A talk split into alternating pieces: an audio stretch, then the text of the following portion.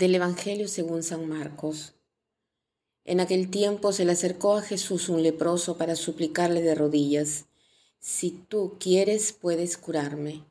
Jesús se compadeció de él y extendiendo la mano lo tocó y le dijo, Sí, quiero, sana. Inmediatamente se le quitó la lepra y quedó limpio. Al despedirlo Jesús le mandó con severidad, no se lo cuentes a nadie, pero para que conste, Ve a presentarte al sacerdote y ofrece por tu purificación lo prescrito por Moisés.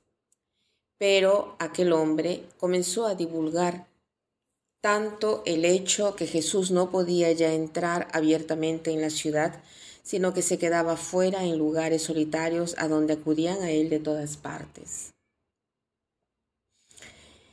En el Evangelio de hoy hay una enseñanza muy actual. Jesús, ¿qué cosa hace? Sana a este leproso del cual siente compasión.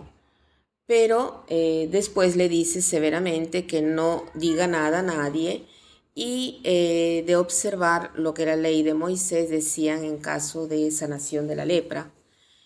Es interesante aquí, como en otros pasajes de los evangelios, ¿no? Em, eh, cuando, por ejemplo, eh, María presenta al niño en el templo, lleva dos pichones.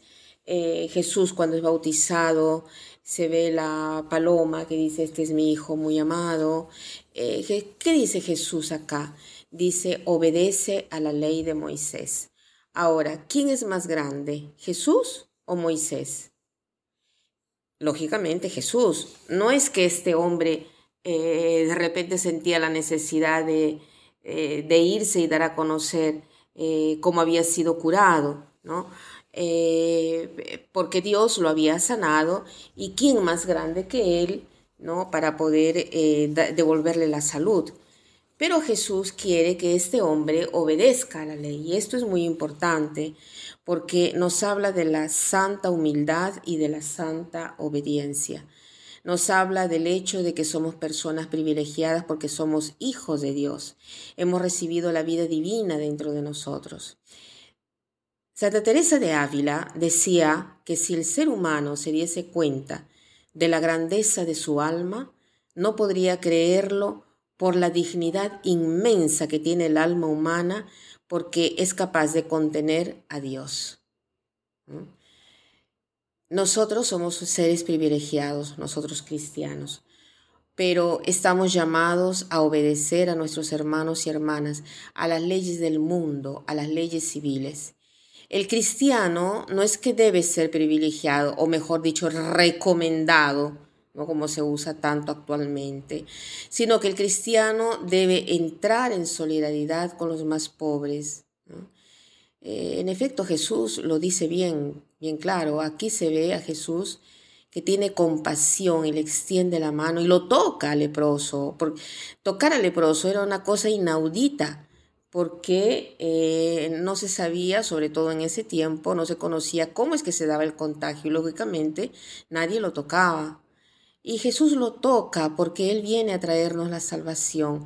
Él entra en solidaridad con nuestra lepra con nuestra lepra espiritual. Es como si Él se pasase eh, hacia Él nuestra enfermedad, ¿no? Justo porque, porque es más potente, por eso no se la toma, pero sí da la salvación, devuelve la salud, en este caso física. Y claramente Él lo primero que quiere es la salvación espiritual. Entonces, este gesto de Jesús de entrar en solidaridad con nuestra humanidad enferma es lo que debemos hacer porque eh, hemos estado privilegiados, hemos sido privilegiados y tocados por las manos de Dios y porque a través del bautizo hemos recibido la vida divina. Estamos llamados no a utilizar esto como para separarnos de los demás, ¿no? sino para entrar en el mundo y obedecer eh, como los demás, pero llevando sobre nosotros el privilegio de que hemos recibido eh, por Dios esta vida divina. Pidamos entonces esta gracia particular de no buscar el ser reconocidos entre los recomendados del mundo, porque somos privilegiados en el reino del Espíritu, pero en el mundo somos como todos los demás. Debemos querer abrazar la pobreza del mundo para llevar esperanza. Y este es el modo mejor para servir la causa de Cristo. Que pasen un buen día.